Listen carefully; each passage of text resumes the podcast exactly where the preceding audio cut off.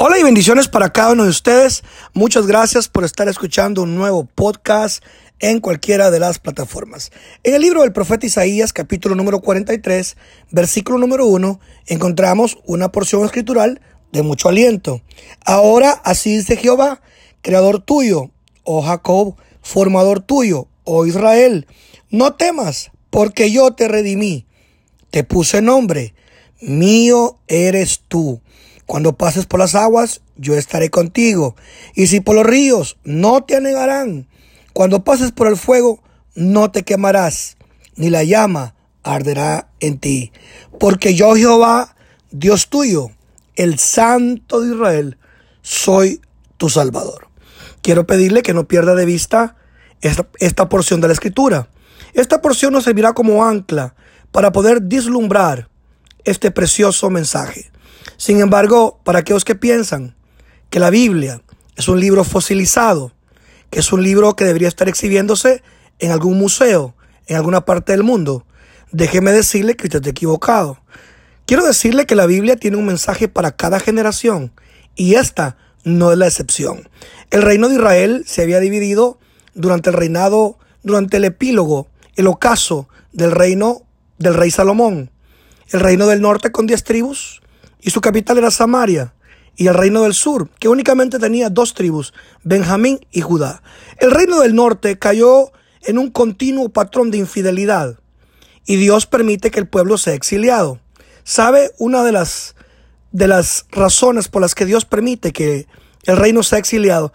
Era para purificar al pueblo. Dios permite que los asirios lleguen y tomen cautivo al reino del norte. El reino del norte desaparece en las profundidades de la historia. Y por otro lado, no olvide que tenemos el reino del sur. El reino del sur, a pesar de ser el más pequeño, los enemigos estaban al acecho, esperando que en cualquier momento sucumbiera.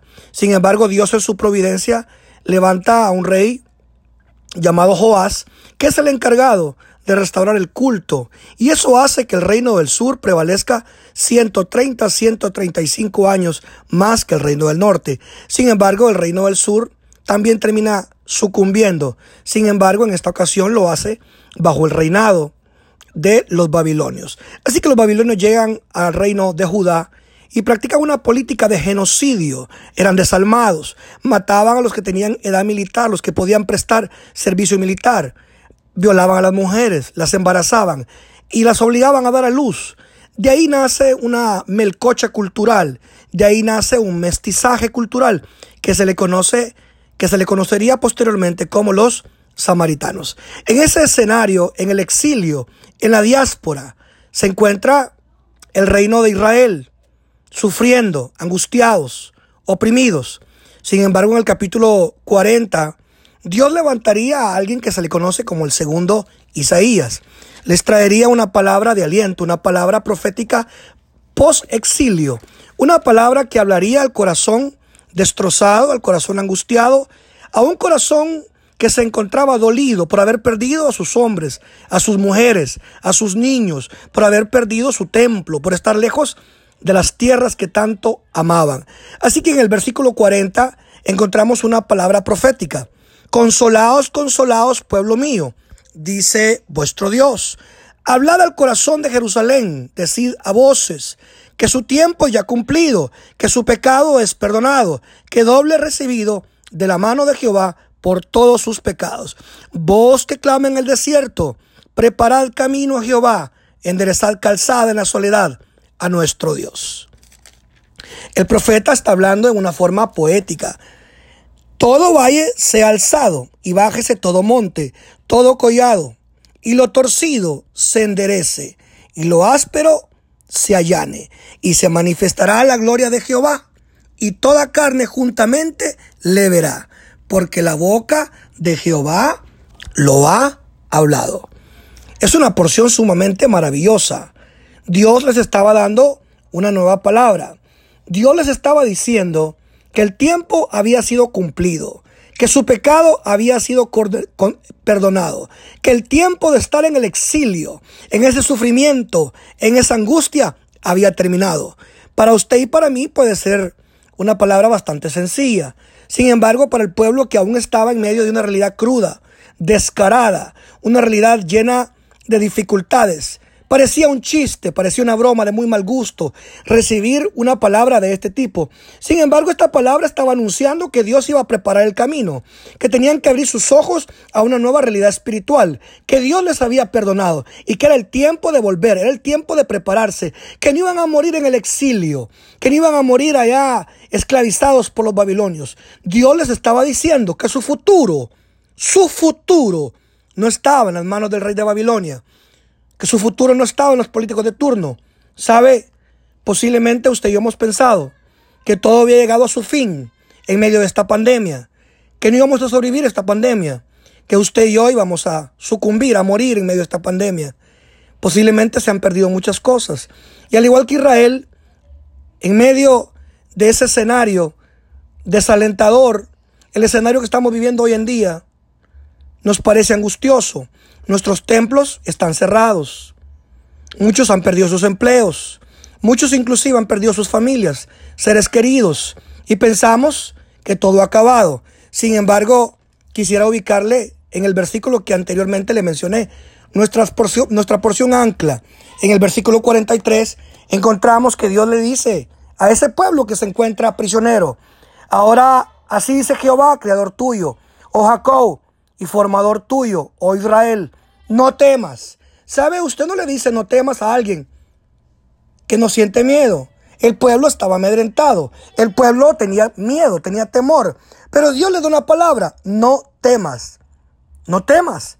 Porque yo te redimí. Esa expresión redimir evoca una compra. Se, se, utilizaba para la transacción en la época antigua cuando alguien compraba un esclavo. Yo te redimí. Y no solamente te redimí, yo te puse nombre. Eso tiene que ver con una identidad nueva. Te redimí y te puse una identidad nueva.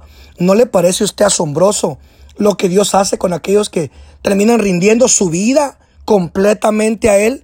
Ahora en el versículo 2 terminamos con esta porción, que es una porción que nos infunde aliento y ánimo. Para los que estamos viviendo esta crisis, para los que hemos pensado que todo ha terminado, que todo ha acabado, que no hay futuro después de esta post-pandemia. Déjeme decirle que usted está equivocado. En el versículo 2 dice, cuando pases por las aguas, yo estaré contigo. Y si por los ríos, no te anegarán. Cuando pases por el fuego, no te quemarás, ni la llama arderá en ti. Porque yo, Jehová, Dios tuyo, soy el Santo de Israel, soy tu Salvador. Estamos a pocos días a pocas semanas, a pocos meses, de comenzar a ver un nuevo panorama. Esta pandemia, al igual que muchas cosas, quedará atrás. Muchos murieron y es lamentable. Sin embargo, hay un remanente que está esperando que todo vuelva a la normalidad, que ha entendido que después de esto que estamos viviendo, Dios, en su misericordia y en su soberanía, nos introducirá a una nueva estación, como su pueblo, como sus hijos, tenemos que estar preparados, aunque las cosas aparentemente no hayan cambiado y todo sigue igual.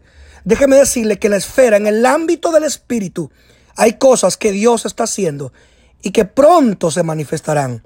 No piense usted que morirá. No piense usted que no hay esperanza. No piense que Dios se ha olvidado de nosotros. Así como Dios se acordó de ese pueblo que se encontraba en el exilio, que habían perdido sus mujeres, su templo, sus hijos, sus niños, sus hombres, sus soldados habían perdido prácticamente todo. Dios les trajo una palabra de aliento. De esta forma Dios nos trae una palabra de aliento, una palabra de consuelo y nos dice que Él está con nosotros en medio de cualquier situación, en medio de cualquier adversidad, en medio de cualquier panorama de angustia. La mano y la misericordia del Señor nos salvará. Pero no porque usted y yo seamos buenos, nos salvará simple y sencillamente porque Él es Jehová, el Santo de Israel, nuestro Salvador. Es mi deseo que esta palabra le anime, le fortalezca y que usted pueda tener fe para poder entender y creer que después de esto que estamos viviendo vendrán días de gloria, días de gozo y días de mucho júbilo. Muchas bendiciones.